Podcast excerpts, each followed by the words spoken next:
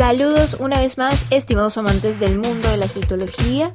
Detrás de este micrófono su servidora Jessica Figueredo, recordándoles que este es el único podcast que el día de hoy se graba desde Venezuela y mañana se escucha en todos los laboratorios de América Latina.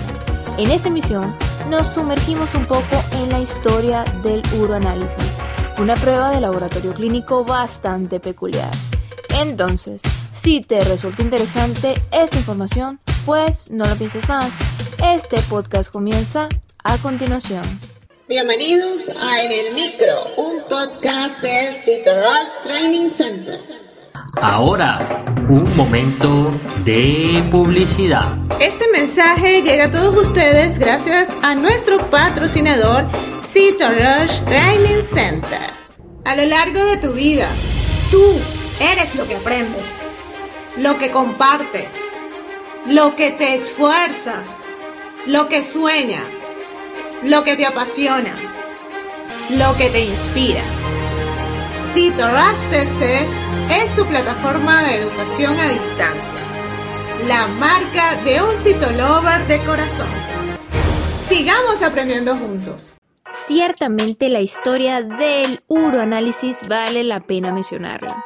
En el siglo V a.C., Hipócrates escribió un libro sobre la uroscopía y los clínicos de ese tiempo concentraron sus esfuerzos en los diagnósticos de dichos conceptos. Por ejemplo, anteriormente se diagnosticaba la diabetes si se colocaba a un paciente a que orinara en el suelo y al poco tiempo, en la zona donde ese paciente orinó, se encontraran hormigas. Además, también el uroanálisis tuvo que ver con la época de las cavernas. En los jeroglíficos egipcios y papiros quirúrgicos de Edwin Smith se observa al médico examinando su sabor y elaborando un diagnóstico al observar el color, la turbidez, el olor y el volumen de una muestra de orina. En el siglo I, Caracas, un médico hindú, describió 10 tipos de orina, incluida la que contiene azúcar. En realidad, la historia del uroanálisis es bastante amplia. En el siglo X, el médico árabe Isaac Judaeus, basándose en las teorías del humor de Galeno, desarrolló un esquema con el que elevó los hallazgos en orina a nivel de criterio diagnóstico casi infalible. Un punto muy importante a considerar. Richard Britt en 1827 describió la naturaleza de la albúmina en la orina.